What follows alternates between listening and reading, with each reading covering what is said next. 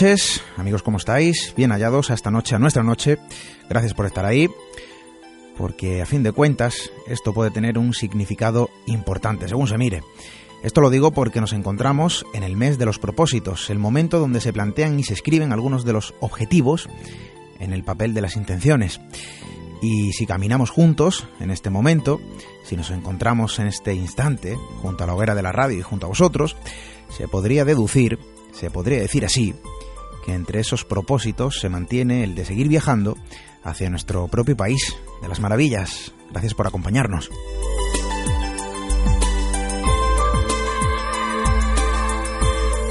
Y claro, la ciencia quizá también tenga algo que decir sobre los propósitos que se inician en estos días, al menos en la parte fundamental de ciertas investigaciones y proyectos eh, que actualmente siguen en curso.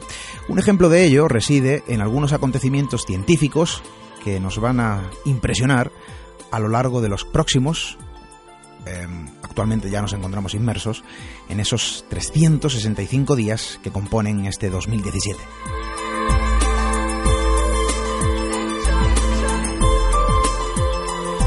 Y en abril, nueve radiotelescopios, eh, en este caso terrestres, se unirán para observar un agujero negro supermasivo situado en el centro de la Vía Láctea. Proyecto Event Horizon Telescope. Objetivo, aclarar la naturaleza y el comportamiento de los agujeros negros. cosmos como un protagonista incansable y eterno, que seguirá mostrándonos sus misterios y secretos. Y ahí tenemos la misión Chang'e, eh, em, perdón, Chang'e 5T1, que regresará a la Tierra con las primeras eh, muestras de nuestro satélite desde la década de los 70, que es nada. Serán dos kilos de roca y suelo eh, que ayudarán a estudiar la formación y evolución de la Luna. Será en septiembre, cuando la sonda Cassini-Huygens ponga fin a sus 20 años de vida dejándose caer sobre los anillos interiores de Saturno, de los que también enviará eh, todo tipo de datos hasta desaparecer en su interior.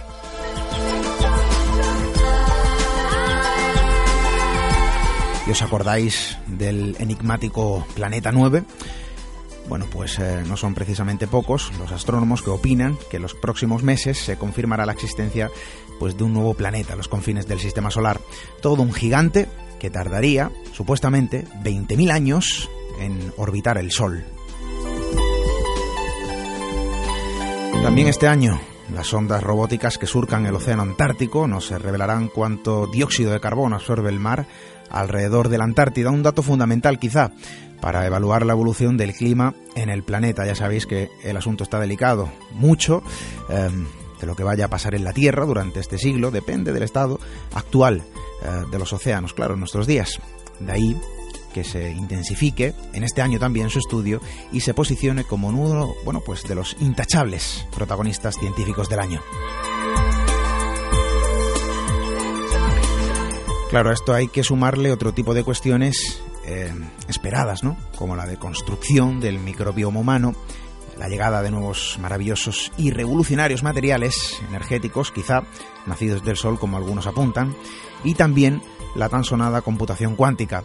Y quizá otras tantas sorpresas, ¿no? De las que seremos testigos y por supuesto que aquí pues las eh, compartiremos eh, con lo más importante, ¿no?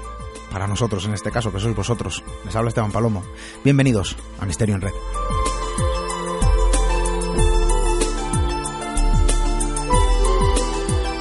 Misterio en Red. Esteban Palomo.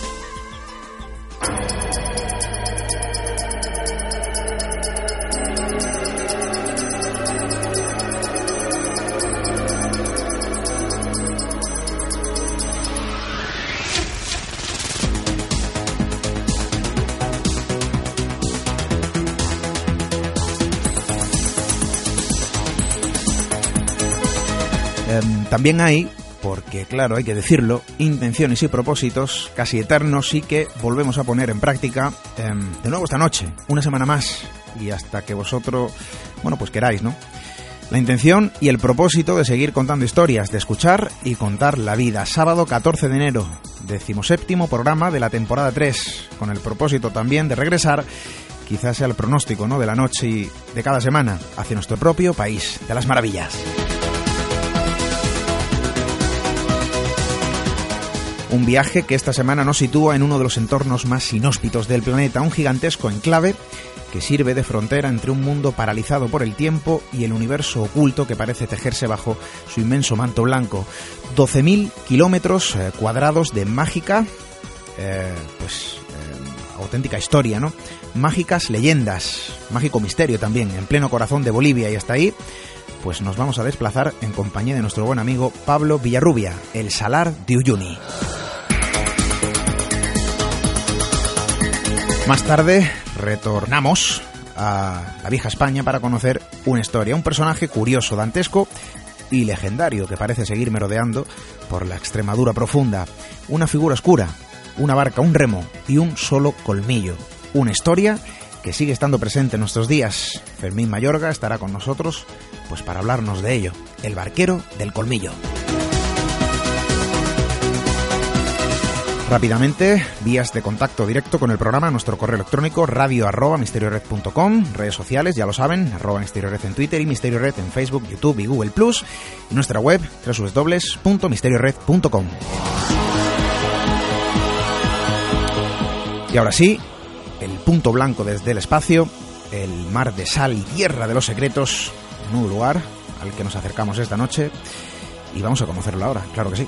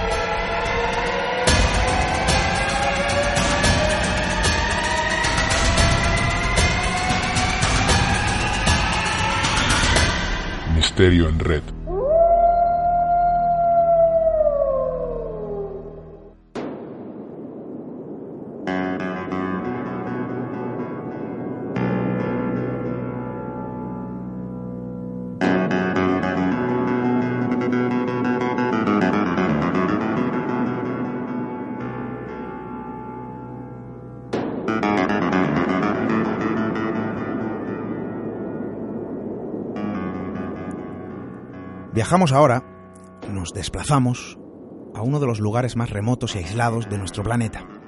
Una frontera inquebrantable situada en el altiplano boliviano, en pleno corazón de Bolivia. Quizá uno de los territorios que sigue estando bañado por el antiguo misterio que emana de la propia tierra. Un lugar donde el implacable tiempo parece haberse detenido. Un lugar donde la aparente tranquilidad y quietud se funde con la ferviente actividad de su propio fenómeno. 12.000 kilómetros cuadrados de puro misterio, 12.000 kilómetros cuadrados de historia y viejas creencias. Quizá también el punto de encuentro del mundo inerte que se percibe y el universo activo que fluye entre las sombras de sus antiguos misterios. La tierra de nadie, el salar del fin del mundo, el salar de Uyuni.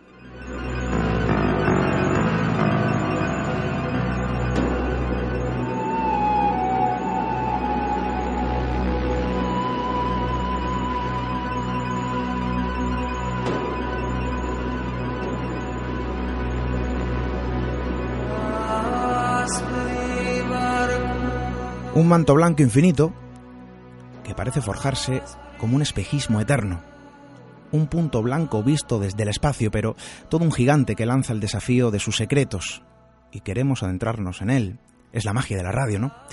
Queremos conocer sus historias, aquellas historias que hablan del antiguo lenguaje de su pasado, historias que aluden a fuegos extraordinarios, que parecen obedecer a una extraña naturaleza, relatos que muestran la desconcertante visión de figuras y sombras errantes, de luminarias imposibles que sobrevuelan la blanca tierra que sirve de fuente inagotable para todo tipo de encuentros, la misma tierra que sirve de nexo entre dos mundos, el final de los numerosos fallecidos y desaparecidos en el salar del fin del mundo, el lugar de inicio para ellos también, ¿no? Quién sabe, de ese último viaje.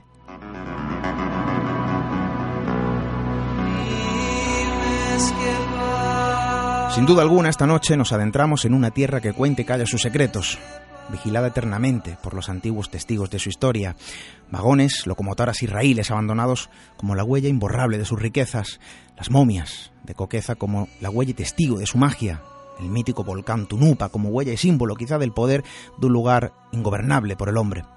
Es evidente, ustedes estarán conmigo, que aquel entorno, el salar del fin del mundo, el salar de Uyuni, se convierte en uno de los lugares de nuestro mundo no solo más insólitos y apartados, sino también en uno de los territorios donde el misterio parece residir bajo las múltiples formas en las que de vez en cuando, quién sabe por qué, ¿no? Y a, y a razón de qué, parece dejarse ver.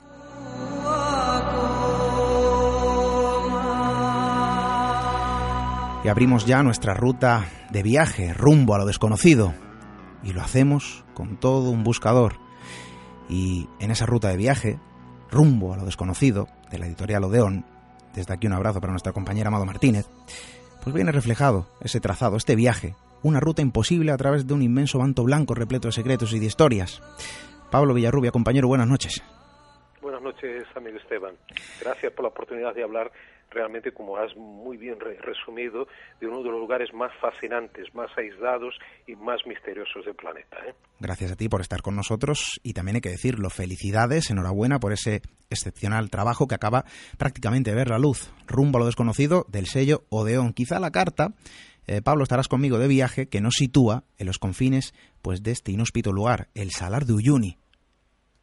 Estamos hablando, sí, del, del país Bolivia, que para mí es uno de los países más extraordinarios. Yo, también hay mucha gente que lo llama el Tíbet de Sudamérica, porque estamos hablando de un país andino, estamos hablando de culturas ancestrales, de quechuas, de aymaras y de otras comunidades indígenas andinas, y, claro, sin olvidar que es eh, prácticamente la cuna de la humanidad sudamericana, porque estamos hablando que no muy lejos al norte del Salar de Uyuni, que es el más grande de toda Sudamérica, se encuentra la, la ciudad de Tihuanaco, con la que empiezo el capítulo del libro Rumbo a lo desconocido, eh, hablando sobre el monolito de Bennett que se está emplazado en la capital, en La Paz, a 4.000 metros de altura.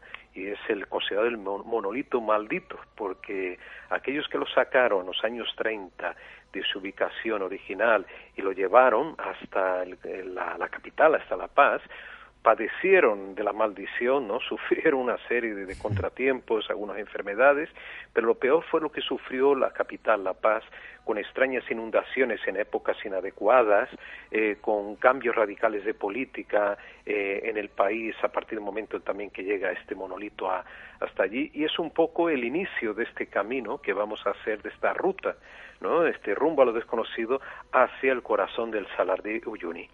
Has estado allí, has recorrido sus secretos y has sido testigo, ¿no? De los propios testigos también del salar. Claro, de allí emanan historias de todo tipo, ¿no? Que ahora conoceremos. Pero ahí quedan eh, los que podrían ser los testigos mudos del salar del fin del mundo, paralizados quizá por el tiempo. Yo imagino esa estampa del viajero, del buscador, cuando llega a esa zona y se encuentra con los vagones viejos y oxidados, ¿no? A modo de un espejismo un tanto absurdo. También aquellas momias de 3.000 años, eh, lo he mencionado anteriormente, ¿no? Los testigos mudos de otro tipo de historias, el imponente volcán Tunupa. Y claro, no es complicado eh, entender que aquel lugar, que aquel entorno queda cubierto quizá por una extraña atmósfera en la que también tú te has sumergido, ¿no? Sin duda, y, lo, lo, fundamental, Esteban, es cuando siempre, siempre cuando viajas, aunque mires, por más que mires en Internet, por más que mires en guías de viaje, eh, por más que mires en enciclopedias o libros de arqueología, cuando llegas en el sitio te vas a topar siempre con alguna sorpresa, algunas sorpresas. Y es lo que no pasó con, en el Salar. Eh, sabíamos que estaban allí las locomotoras, estas locomotoras, vagones de trenes, que realmente parecen como viejos, antiguos dinosaurios metálicos que quedaron varados en medio de un desierto, a, la orillas del Salar de Uyuni, que es un territorio eh, árido, y claro, cuando llegas a la, desde, en este caso, vinimos en tren, llegamos en tren allí procedentes de, de Oruro, que es una ciudad maravillosa, que si quieres después hablamos algo más sobre el mítico tío que que habita las minas de Oruro, pero bueno, llegamos en tren hasta Uyuni y allí nos encontramos aquellos trenes varados en el, desierto y, preguntamos, ¿y por qué están aquí? ¿No? Es algo tan insólito, tan surrealista, totalmente herrumbrosos, eh, cochambrosos, pero bueno, están ahí sus estructuras, ¿no? Como si fueran esqueletos, vuelvo a repetir, de, o fósiles de dinosaurios. La, la respuesta es que en el siglo XIX eh, Bolivia y Chile labraron una, libraron una batalla y precisamente Bolivia para acceder al mar. Sabemos que Bolivia está incrustada en el corazón de América Latina y no tiene salida para el mar. Pero en aquel momento buscaba esa salida y Chile no se la concedió después de una, de una guerra en que fallecieron más de 18.000 personas a finales del siglo XIX y, como respuesta y después al acuerdo, el acuerdo final que encontraron estos dos países fue de que se hiciera un, ferrocarril que pudiera transportar finalmente eh, sal y, y minerales del salar de Uyuni hasta la costa del Pacífico chilena y de ahí hasta Antofagasta y de ahí a la costa del Pacífico y finalmente a los mercados de, de Asia o de América. Y esa fue la, es la triste historia ¿no? de estos trenes que terminaron después de algunos años, no fueron usados durante mucho tiempo, pocos decenios que yo sepa, eh, se quedaron antigua, anticuados y acabaron hoy en lo que podemos ver en esas fotos, que además en color aquí en el, en el libro es otra ventaja que nos eh, proporcionó Mado Martínez, que es directora de la colección esta de Odeón, eh, publicar el material todo en color. ¿no? Y ahí están esos testigos también, ¿no? lo hablamos, testigos mudos, ¿no? De su antigua gloria, quizá de su fortuna, de su riqueza. Ahí están las tierras, plagas de materiales también, que ahora hablaremos de ellos. Nos adentramos, ya lo saben, en el salar de Uyuni, quizá con algo más de fortuna, no lo sé, gracias también a la magia de la radio, ¿no? Y a la seguridad que proporciona viajar a través de este medio. Que aquellos, por ejemplo, que desaparecieron en aquel vasto entorno, porque no son precisamente pocos, corrígeme si me equivoco, Pablo, los que desaparecieron o fallecieron en aquel océano de tierra y sal, Em, quizá también la huella de la fatalidad del enclave. Sin duda. Antes de esto, me gustaría comentarte una cosa. He escuchado al principio la sintonía ¿no? del programa en que se oyen como distorsiones de, ondas artesianas. Puede ser, Esteban. Es así, ¿no? Hay como un ruido de distorsiones, ¿no? Pues eh, posiblemente no sean provocadas, en este caso tuyo, por el salar de Uyuni, pero lo, lo interesante es que el salar eh, contiene una cantidad inmensa, posiblemente las mayores reservas del mundo de litio. Eh, litio que usamos nosotros en el día a día en las baterías que de nuestros teléfonos celulares o móviles y que es tan importante para la industria actual de la informática también. Y pues esa gran concentración parece que provoca una serie de distorsiones electromagnéticas y magnéticas eh, dentro y alrededor de Uyuni. Estas eh, interferencias, estas distorsiones acaban también produciendo eh, o producían principalmente los antiguos viajeros que iban con sus brújulas allí en el salar, como nosotros mismos hemos podido comprobar a través de una brújula, importantes desviaciones de, la, de, la, de, la, de la aguja de la brújula magnética que podamos llevar. Eh, esto no causó más de un sinsabor o posiblemente la muerte de algunos viajeros, eh, te estoy hablando ya hace años, años 50, 60 o antes, eh, que viajaban por el salar y quedaban mm, y, se perdían. Y al perderse, estamos hablando de una extensión de más de 200 kilómetros de, de sal pura, prácticamente petrificada, no cristalizada, eh, pues los ciudadanos que estaban por ahí perdidos eh, morían bajo el sol inclemente y también por la noche las bajísimas temperaturas del salar. Otras personas, lugareños con los que hemos hablado, mm, tuvieron también parientes que se perdieron irremediablemente en este desierto de sal, porque al ser una, como cuando tú ves aquello y cuando vayas ahí, espero que vayas ¿eh? algún día, Esteban, vas a ver que aquello es un mar de solitud, es un, terreno totalmente llano que se pierde en lontananza, ves al fondo ¿no? de todo el majestuoso volcán Tunupa, que se alza a más de, de 4.000, creo que era 4.500, ahora estoy, no, no, o 5.000 y pico metros de altura, si me, me equivoco, volcán altísimo, y claro, eh, si no tienes el, referente por la noche de este volcán, eh, te puedes perder con mucha facilidad. Entonces, eh, viajeros, algunos indígenas, eh, que se apartaban un poco de sus hogares y, después por la noche intentaban volver a su casa, pues no encontraba, y si precisamente el cielo estuviera encubierto de nubes, no encontraba su destino, porque allí es mucho más fácil si te guías por la Cruz del Sur, muy omnipresente en los días claros. Básicamente siempre, casi siempre está claro el cielo de Uyuni. Nunca, casi nunca llueve. Pero cuando eso ocurre, cuando hay alguna niebla, especialmente niebla, eh, la vida corre peligro realmente para los viajeros del Uyuni. Mencionaba anteriormente todas esas historias narradas por los lugareños que circundan el Salar de Uyuni.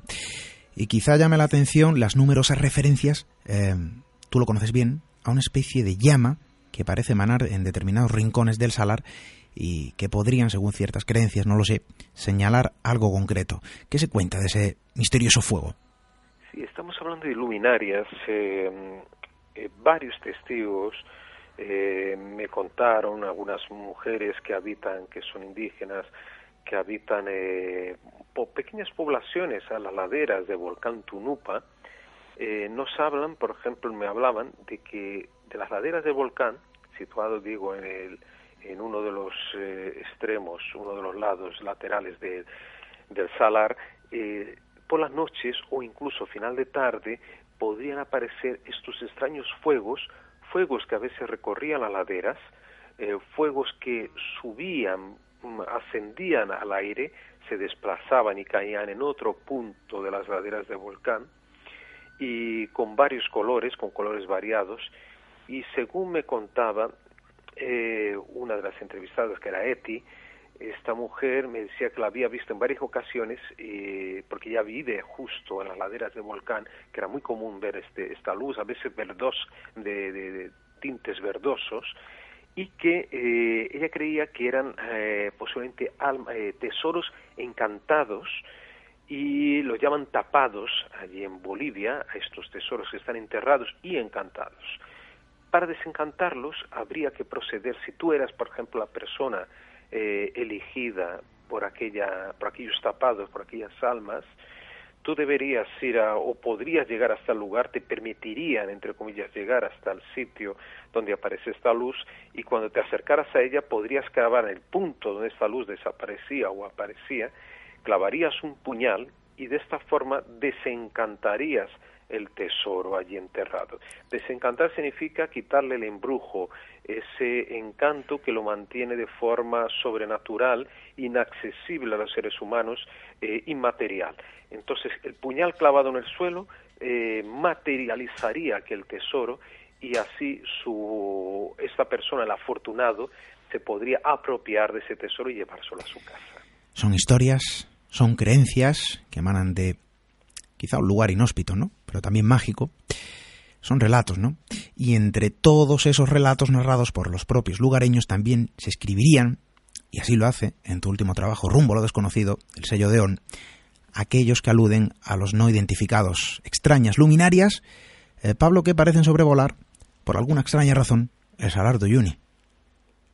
Sí, eh, sobre el mismo Salar también me contaron, había una, una guía de turismo de allí de Uyuni, me comentaba que ella y un grupo de turistas extranjeros, no sé si eran alemanes o eran de algún país nórdico, en el año 2006, no tanto, no tanto tiempo atrás, eh, ellos habían, estaban desplazando en pleno día por el desierto en un autocar y en ese momento es cuando observan un objeto metálico de forma de disco, discoidal, sobrevolando y haciendo movimientos erráticos eh, a corta altura del mismo salar, de la superficie salar.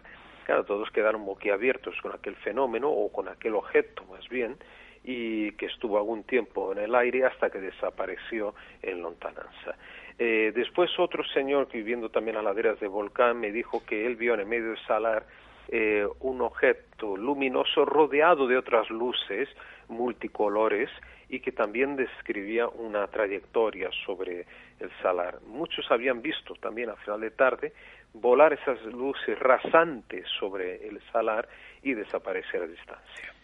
Misteriosos fuegos que surgen en mitad de la nada, objetos y luces imposibles.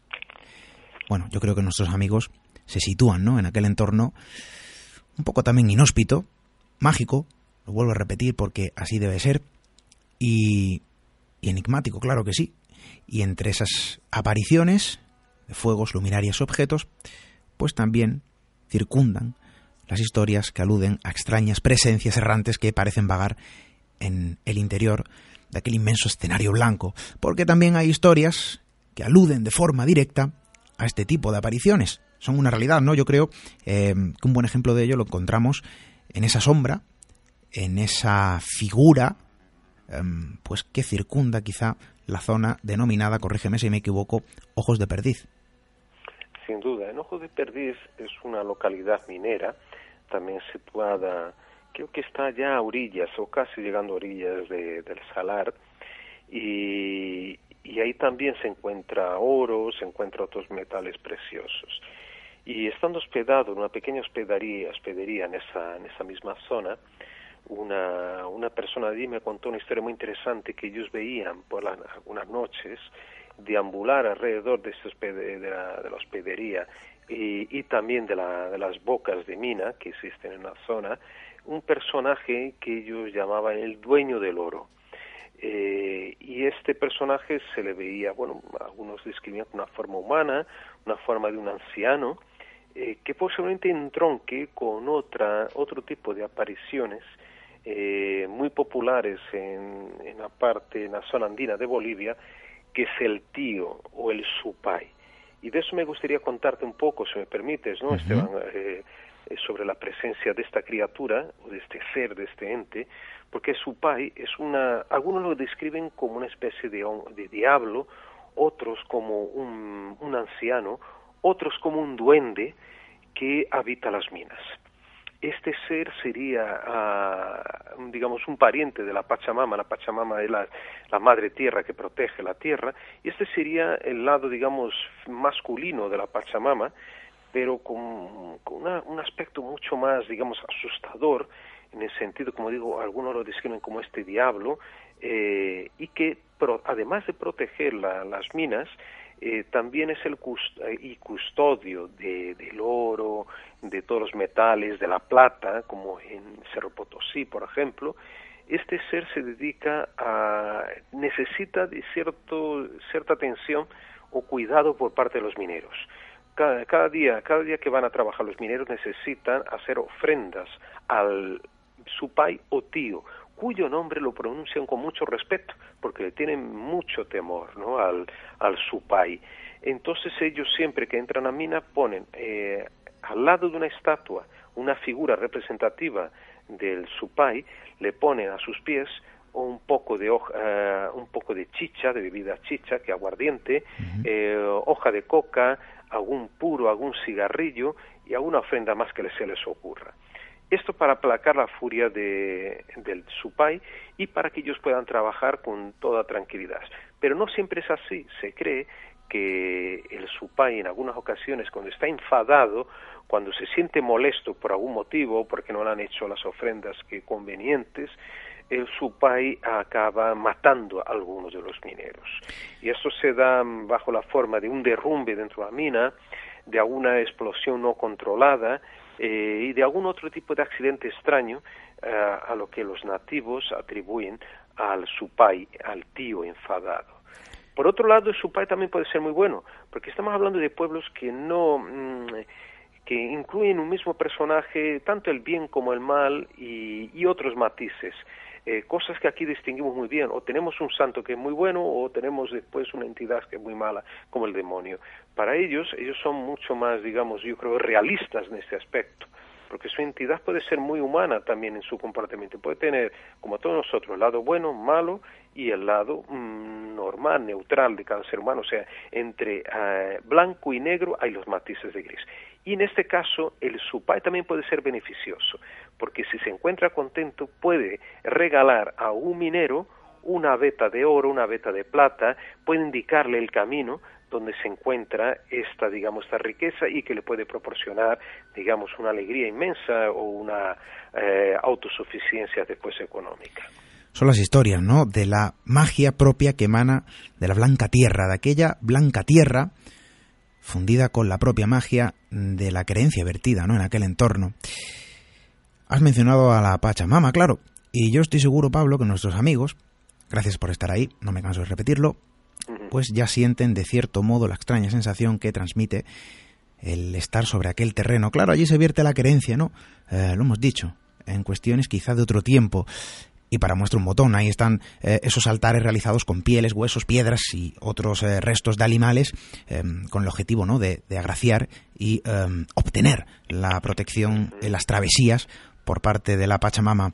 Has estado allí, rumbo a lo desconocido del sello Odeón de nuestra querida amiga Amado Martínez. Em, otro saludo, ¿eh? yo creo que le ha mandado ya uno, pero aquí hay que ser reiterativo. Son personas que evidentemente... gran investigadora, amiga nuestra, claro que sí. muy dedicada a los misterios de Colombia, de España, es muy activa Amado Martínez, sin duda. Y em, como tú también, una buscadora, en este caso has plasmado ese viaje, ¿no? Rumbo lo desconocido, en uno de sus capítulos, El salar del fin del mundo, el salar de Uyuni. Em, Pablo, yo creo que uno de allí viene cambiado, ¿verdad?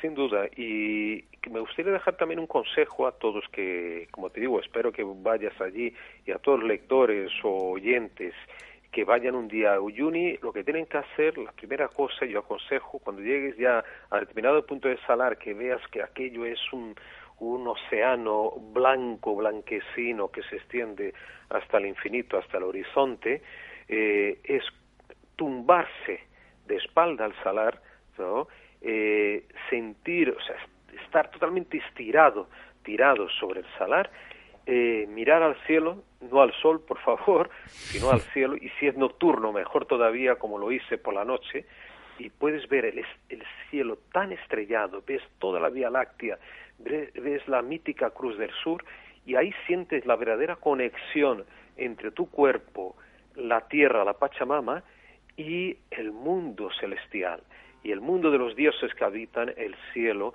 las constelaciones de los antiguos incas, de los antiguos pueblos andinos, como el jaguar, como el ñandú, todo eso lo vas a ver en el cielo y vas a sentir al mismo tiempo el poder de la tierra.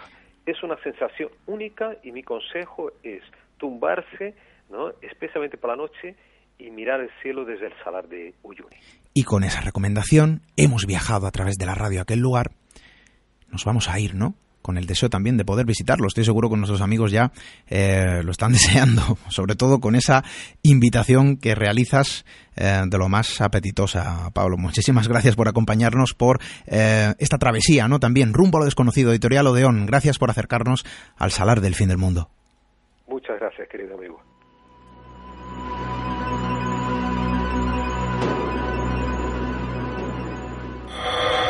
Misterio en red. La red del misterio.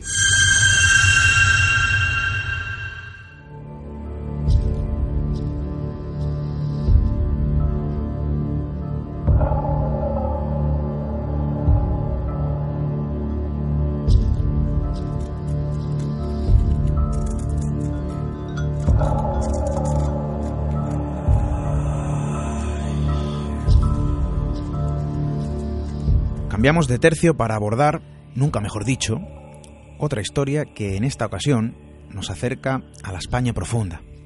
Ya sabéis que nuestro país pues también es el poblado de crónicas arcaicas que siguen entablando su batalla contra el tiempo, también contra el olvido, ¿no? En ocasiones esa batalla viene producida por la viveza de un fenómeno antiguo del que sigue emanando su extraño influjo. A lo largo de nuestros pueblos, valles y montañas, vosotros lo sabéis muy bien, pues se recuestan las historias que nos acompañan desde tiempos inmemoriales. También en nuestras aguas parecen confluir determinados relatos donde el miedo y la sombra se representa bajo la más simbólica de las formas. Y es en ese escenario, concretamente las aguas del río Guadiana, a su paso por Cheles, provincia de Badajoz, donde se sitúa la atávica figura a la que queremos acercarnos.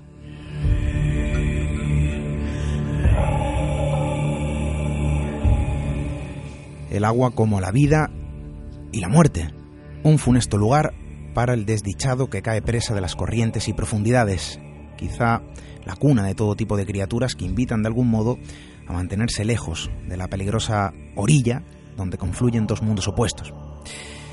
Y alguno de los seres que ponen rostro a la leyenda podría ser muy similar, por ejemplo, al mítico Caronte, el barquero de Hades, murmurador con ropajes oscuros, sobre una barca que surcaba las oscuras aguas del Averno. Y figuras como la de Caronte se pueden observar también en las historias que transita la España profunda, la vieja España. Son historias aún presentes en la memoria de unas tierras que siguen recordando la estampa del horror que emergía de las aguas del Guadiana.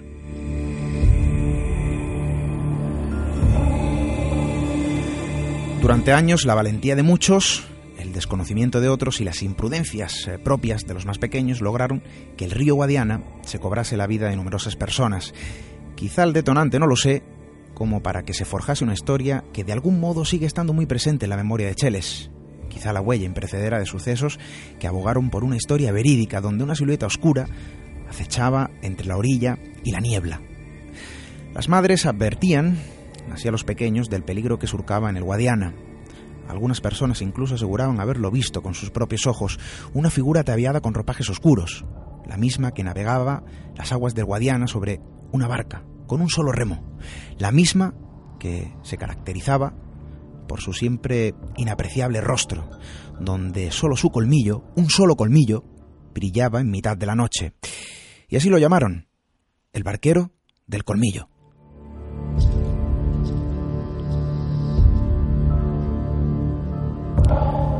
Pero hablamos de una crónica tan antigua como viva, el barquero del colmillo se sitúa en una figura que transita la memoria de los habitantes del municipio de Cheles, en Badajoz.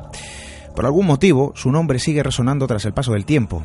Quizá los viejos documentos parroquiales, como algunas partidas de defunción de la época que asociaban eh, las misteriosas muertes con aquel barquero del colmillo. Y vamos a conocer esta historia, porque hay documentos, hay testimonios, testimonios que siguen vivos. Fermín Mayorga, compañero, buenas noches. Hola, muy buenas noches. Pues sí, esa es la verdad. El arquero del colmillo sigue más vivo que nunca en, esa población extremeña, en Cheles. Eh, para situar a, a, los oyentes, eh, decir que Cheles se encuentra dentro de lo que es la comarca de Olivenza, está a 500 metros más o menos del río Guadiana, y precisamente, bueno, eh, en mi padre en concreto, yo que soy nativo de ese pueblo, y bueno, muchísimos padres a sus niños cuando eran pequeños, como era mi caso, pues nos metían miedo para que no nos acercáramos al río precisamente con eh, este ente, ¿no? con el barquero del colmillo. Pero claro, cuando alguien utiliza, eh, por ejemplo, temas como la mano negra, el hombre del saco, etcétera, etcétera, siempre guarda relación con, con hechos anteriores que realmente sucedieron en la zona.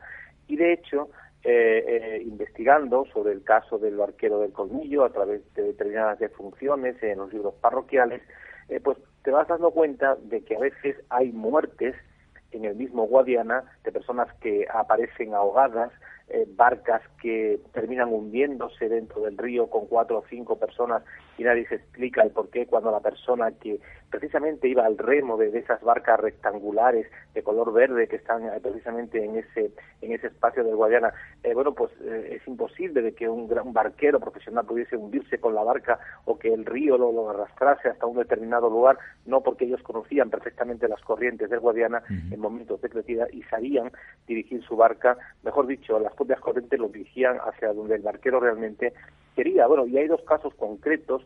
Eh, bueno, hay un, joven de 14 años, eh, de nombre Pitera, bueno, perdón, González Pitera, Ramón Pitera, eh, que se lo van a encontrar al lado de un molino, molino harinero en el río Guadiana, y mm, se lo encuentran ahogado aparentemente. Pero cuando el, niño es sacado fuera, se dan cuenta que, en su cuello hay mm, especie de, digamos, de, movimientos como de estrangulación. Y a la vez también eh, se comenta que tenía como especie de fisuras ¿no? en el mismo cuello. Y eso todo dio bueno, pues a una investigación sobre el caso de, la muerte de este, de este joven. Y a partir de ahí, bueno, pues em, el barquero del colmillo, que ya estaba, ya estaba vigente en esta fecha, ¿no? En el año 1891, que es cuando sucede la muerte de este joven, Em, bueno, pues hace que, que, vuelva a recobrar vida. Y a partir de ese momento los padres, aún con más insistencia, pues eh, les dicen a sus niños que no se acerquen a jugar al río porque el barquero del colmillo, ese vampiro del Guadiana, pues eh, está realmente escondido en algún determinado lugar de, de la torrentera. Lo cierto es que, eh, bueno, pues siguiendo investigando, sobre todo en la zona portuguesa, donde también se cuenta la historia del barquero del colmillo, bueno, pues al haber pueblos a un kilómetro, dos kilómetros, pueblos portugueses eh, que dan concheles, pues los vecinos contaban que el barquero del colmillo, según la versión de ellos, era precisamente un barquero, un barquero portugués, barquero portugués, que además eh, vivía cerca del río Guadiana y que eh, el hombre tenía su cara completamente deformada. Entonces nunca, nunca la, quería enseñar, de ahí que llevase, mm, bueno, pues su cara siempre tapada, pero eso sí, lo que realmente le, le mm, denominaba como tal, como barquero del colmillo, era ese, ese colmillo que le sobresalía y que incluso decían algunos que, que le brillaba. Bueno, pues esa realidad eh, en Portugal eh, se vivió también muy intensamente. Ya en Chile se, empezó a decir que, que, realmente el barquero del colmillo era un portugués, a mí mi padre me lo transmitía, cuidado que hay un, hombre portugués que, que es como el hombre del saco, que roba a los niños que se acercan al Guadiana. Y bueno, pues siguiendo investigando todo esto te das cuenta que los propios contrabandistas de la época, pues em, al dedicarse a ir al, café a Portugal para traerlo para España, eh, contaban también todas estas historias, ¿no? Al calor de la candela en la casa, en las noches de invierno, y precisamente ahí es donde yo escuchaba esas, esas eh, historias del barquero del, del colmillo. Y además, eh, bueno, pues em, incluso ya eh, hace dos o tres años, siguiendo investigando la temática del barquero del colmillo, me di cuenta que no solamente em, era un personaje que se dedicaba a asesinar niños, sino que además bueno, pues era un poco como el hombre del unto, es decir, le interesaba asesinar niños para precisamente traficar con el unto, con la grasa de esos infantes que luego vendía a ricos portugueses porque eh, bueno pues tenían de alguna forma la creencia de que ese unto esa grasa de, de, niño pues le iba a dar mucho más longevidad mucho más mucho más eh, digamos, una vida más, dura, más duradera y no iban a morir tan pronto. Determinadas eh, enfermedades, eh, como la tuberculosis, etcétera, etcétera, decían que también se la podían curar precisamente el unto del niño, de la grasa de estos muchachos, y el arquero del colmillo, pues era uno de esos personajes que se dedicaban precisamente a esos menesteres en el río Guadiana. Además, nos tenemos que situar en la época, a finales del siglo XIX y principios del siglo XX, donde la gente y los pueblos que vivían de cara al río, donde más movimiento había de trabajo era precisamente en el río, porque ahí se encontraban los molinos donde toda la gente bajaba pues con sus hijos, sus carros, a veces a lavar la ropa al río, a, moler en el molino el trigo, la cebada para poder hacer el pan. Digamos que había un trasiego importante de, personas, de ahí que esa realidad se fraguase. De hecho, hay documentos donde te dicen que incluso en ese espacio de Cheles, en el río Guadiana, eh, incluso se llegaba a, practicar la prostitución, ¿no? porque había muchísima cantidad de, de personas. Pero eh, otra de las historias que también, digamos, eh, bueno, pues eh, aupa al barquero del colmillo y le da sentido a todo esto, es precisamente el famoso vampiro de Lisboa.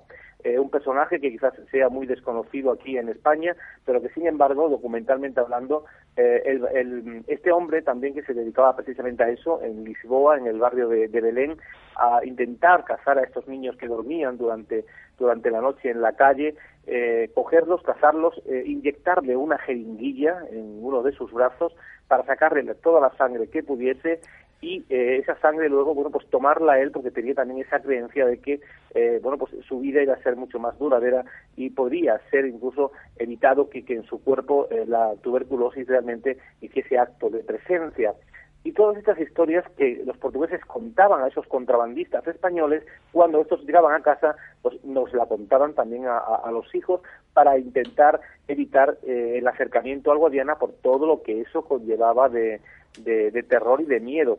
Es más, hasta qué punto el barquero del Comillo es importante en la zona, no solamente en Chile, sino en algunos pueblos eh, colindantes con el mismo, que incluso se llega a contar en algunos otros pueblos que había inclusive eh, con el barquero del colmillo el tráfico de placentas de niños. Fíjate lo que estoy hablando, porque se tenía la creencia de que todos aquellos niños que nacían enmantillados o con gorro, así se les denominaba, que eran niños, bueno, pues que nacían con toda la placenta cubierta, no rota, es decir, la madre no había roto aguas, con lo cual el niño nacía cubierto por completo con ese mm, con, esa placenta como tal. Aquella placenta que, que así salía del, del bueno pues de la mujer eh, era una, una placenta mágica que había que intentar cogerla porque eso se tenía la creencia supersticiosa tanto en España como en Portugal de que eh, precisamente también te podía eh, alargar la vida y te podía curar eh, muchísimas enfermedades. Es más, aquellas personas, por ejemplo, que en siglos anteriores tenían, bueno, pues bajo su poder una de estas placentas, en batallas, por ejemplo, bueno, pues ni las lanzas le, le tocaban, ni las flechas le tocaban, ni siquiera las balas, ¿no? Esta, esta es una, una realidad que también se vivió muy intensamente eh, ahí alrededor de la figura del barquero del colmillo y que hizo precisamente que este personaje tuviese estas características tan singulares y que además siempre nos lo, nos lo pintaban, mi padre en concreto, que era el que me contaba la historia, como eso, ¿no? Un barquero sobre una barca de color negro al que nunca se le veía la cara, con una capa negra, un traje tipo fraile, y que iba con una pértiga, jamás iba con, con remos, ¿no? con una pértiga, y que cuando realmente sorprendía a un niño de los que jugaban cerca del río, eh, él eh, salía directamente eh, pertigando con su pértiga de las grandes, digamos, islitas, pequeñas pero grandes ramas que tenían las mismas, cercanos a, la orilla española y muchos de esos niños, pues bueno, como el caso de José Pitera, se le achaca la muerte precisamente al, barquero del, del, colmillo, del colmillo. Claro, hablamos también de hablamos quizá de prácticas has mencionado alguna de ellas, que en aquella época ya, eh, bueno, se veían acontecidas, ¿no? En otros lugares de nuestro país y en otros países, lógicamente, vecinos como Portugal, como eh, tantos acamantecas, ¿no? Eh, famosísimos que recorrieron las calles en mitad de la madrugada de nuestro país. Y en este caso hablamos de un monstruo aparentemente extranjero, esa era la sospecha. Imaginad, ¿no? En mitad de la noche, estoy seguro que nuestros amigos ya se ponen en lugar, ¿no? En ese río, en mitad de la madrugada, con la neblina no propia del frío del invierno y em, un rostro, un rostro oscuro, ataviado con ropajes, no se le ve el rostro y solo ese brillo de ese colmillo, ¿no? Claro, es un personaje muy legendario también, ¿no? Una imagen em, quizá muy típica dentro de, de, la propia diferencia que lo demarca también o lo delimita de otro tipo de criaturas. Quizá no es el vampiro más clásico, ¿no? Al que nos vamos a acercar. Pero ahí estaba. Y em, esas actividades oscuras también, ¿no? Que enlazaban sus hilos, ¿no? A través de la noche, con esos sacamantecas, con esos eh, vampiros, el hombre del saco. Bueno, pues eh, este sería uno más, quizá desconocido. Puede tener un origen eh, real, no lo sabemos, lógicamente, lejos de ese vampirismo ficticio sobre el que se arroja sobre tantas criaturas, y en este caso nos encontramos con una leyenda que sigue viva porque sigue en la memoria, aún presente, de los habitantes pues de aquellas tierras, lógicamente. Aún se sigue recordando al hombre del barquero. Aún y aún hoy se le sigue metiendo miedo a los niños con el barquero del colmillo, para que estos no se acerquen al Guadiana. Piensa que eh, los muchachos de la zona, eh, al, ser, al ser zona de dehesa y el, bañarla el Guadiana, pues estos eh, se acercaban con mucha facilidad a las encinas que están al lado del Guadiana a cazar nidos, por ejemplo, a buscar nidos de pájaros. y eso hacía que fuesen grupos de cuatro, de cinco muchachos a esas, a esas realidades, ¿no? O a cazar grillos, yo sé, a buscar espárragos, etcétera, etcétera. Bueno, pues todo esto eh, jugaba en favor de este personaje, ya que era, eh, digamos, eh, los momentos en los que él podía atacar, allí donde veía un grupo de niños eh, buscando nidos, o yo qué sé, yendo a jugar al río para hacer determinadas cosas con el agua, cazar, pescar, lo que sé, cualquier tipo de movimiento de ese tipo, ¿no? Lo cierto es que el, el arquero del colmillo eh, sigue más, más vigente que nunca, ¿no? Porque a raíz de todo esto que estamos contando en este programa y en otros muchos programas que donde se cuenta la historia del arquero del colmillo, pues le está dando eh, esa mm, potencia al personaje que quizás antes no la tenía tanto, la tenía solamente dentro de la población en sí, ¿no? Que históricamente siempre lo ha venido recordando, pues como eso, ¿no? Como el hombre del saco, el sacamantecas, pero en este caso el arquero del colmillo, una persona que también se dedicaba a asesinar a, niños con esos fines también de, negocios y de vender eh, las casas en Portugal. Por lo tanto, el arquero del colmillo, amén de ser una leyenda, eh, tiene también un trasfondo real. Y en este caso, al estar el Guadiana presente en esa zona, pues eh, qué mejor, qué mejor personaje que el barquero del colmillo, en este, en este caso lusitano, ¿no? venido de, de la otra orilla, de, Portugal.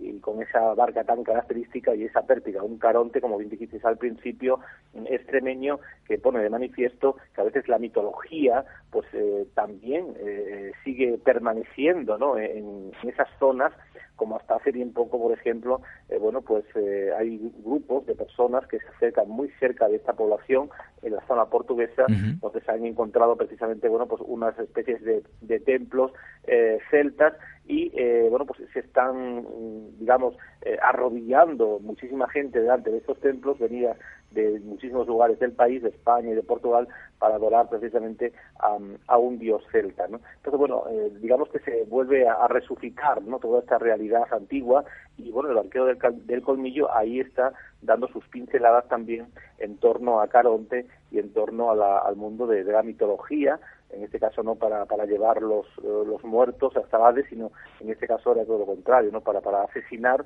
y con esos muertos, con esos niños asesinados, pues hacer su particular negocio. Tremendo, ¿eh? Tremendo, tremendo, tremenda similitud y, y, claro, es digna de analizar, ¿no? Porque eh, no solo nos encontramos con esa morfología, por decirlo de alguna manera, con esa similitud en apariencia, en, en, en esa barca, ¿verdad? Con ese remo y quizá también con la misma avaricia, ¿no? De recaudar dinero, sino que en este caso nos encontramos con una persona, un auténtico acechador, que secuestraba a sus niños, los asesinaba para hacer también su propio negocio, ¿no? Para ser igual quizá o mostrar la misma avaricia mostrada por Caronte. Y ahí lo tenemos. Es la otra historia de nuestro país. Sigue viva, sigue formando parte de esa tierra mágica extremeña, como bien señalabas, ¿no? Ahí se han encontrado esos templos, pues eh, a otro tipo de dioses que siguen estando presentes.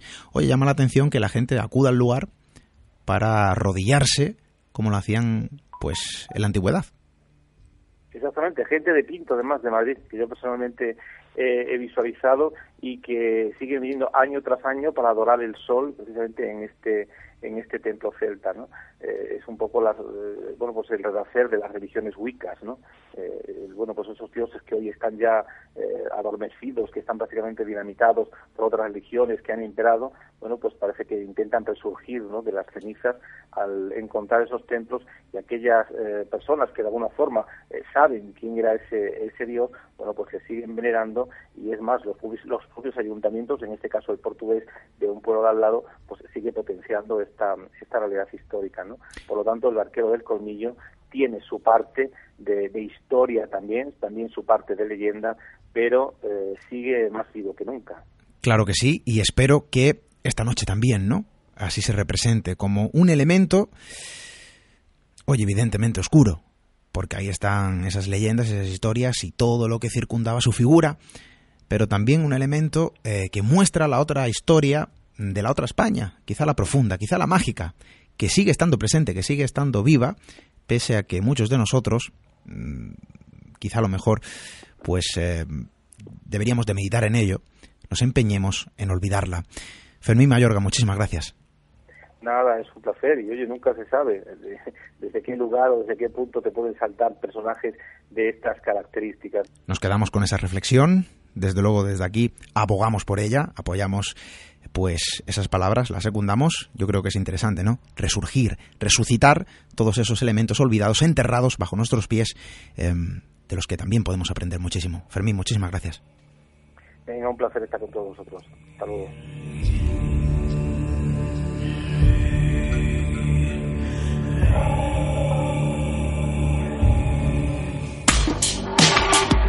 Misterio en red misteriored.com La red del misterio.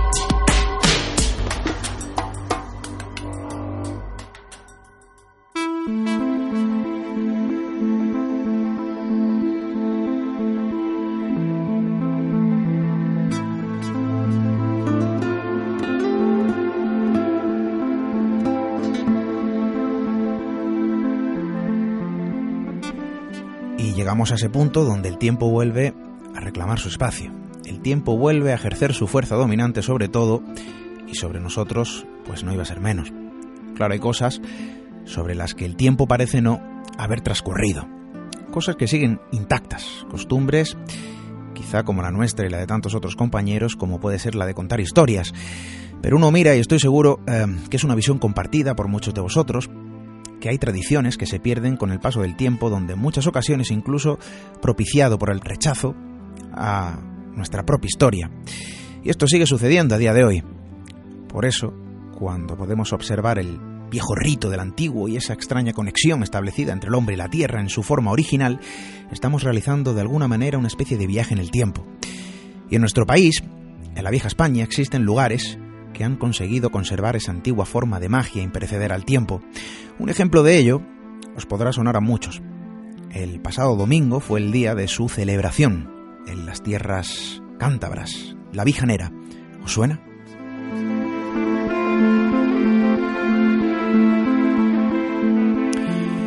Fue en las cuevas de Altamira y el castillo en Puente Viesgo, donde los antiguos y primitivos habitantes inmortalizaron figuras con rasgos zoomórficos que aludían directamente a la conexión del hombre y la tierra.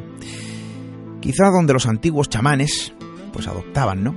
esas formas de animales como una forma de invocar y obtener la fuerza de la propia naturaleza. Y desde allí, y desde aquellos tiempos, se obtienen algunos elementos que siguen estando presentes en esta vieja tradición. La mezcla de la magia que emana de las antiguas cavernas con tradiciones prerrománicas y románicas, un ritual antiguo e intacto revivido por los vijaneros de nuestro tiempo.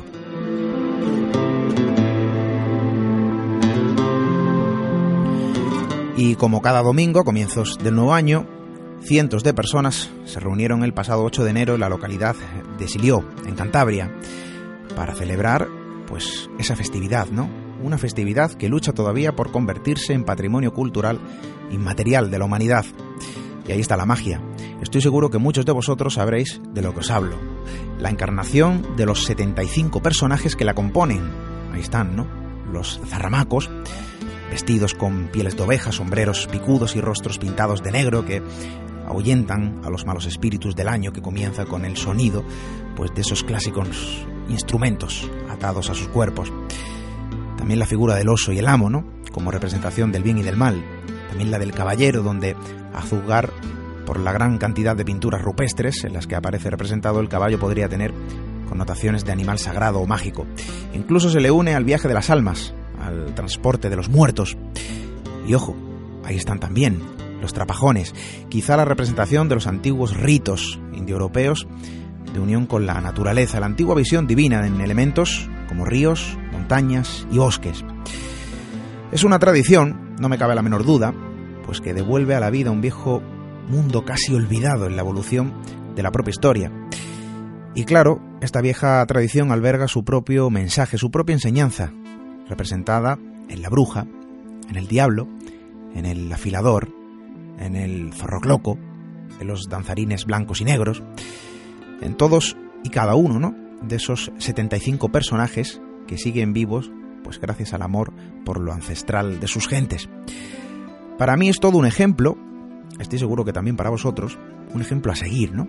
En cualquiera de los rincones de la España mágica, de la España profunda, es conservar nuestra cultura, es recordar de dónde venimos, es casi como reconectar con la esencia original que también nos construye, de alguna manera, una forma de aprender otro tipo de lecciones, una forma de contar la historia de la propia historia.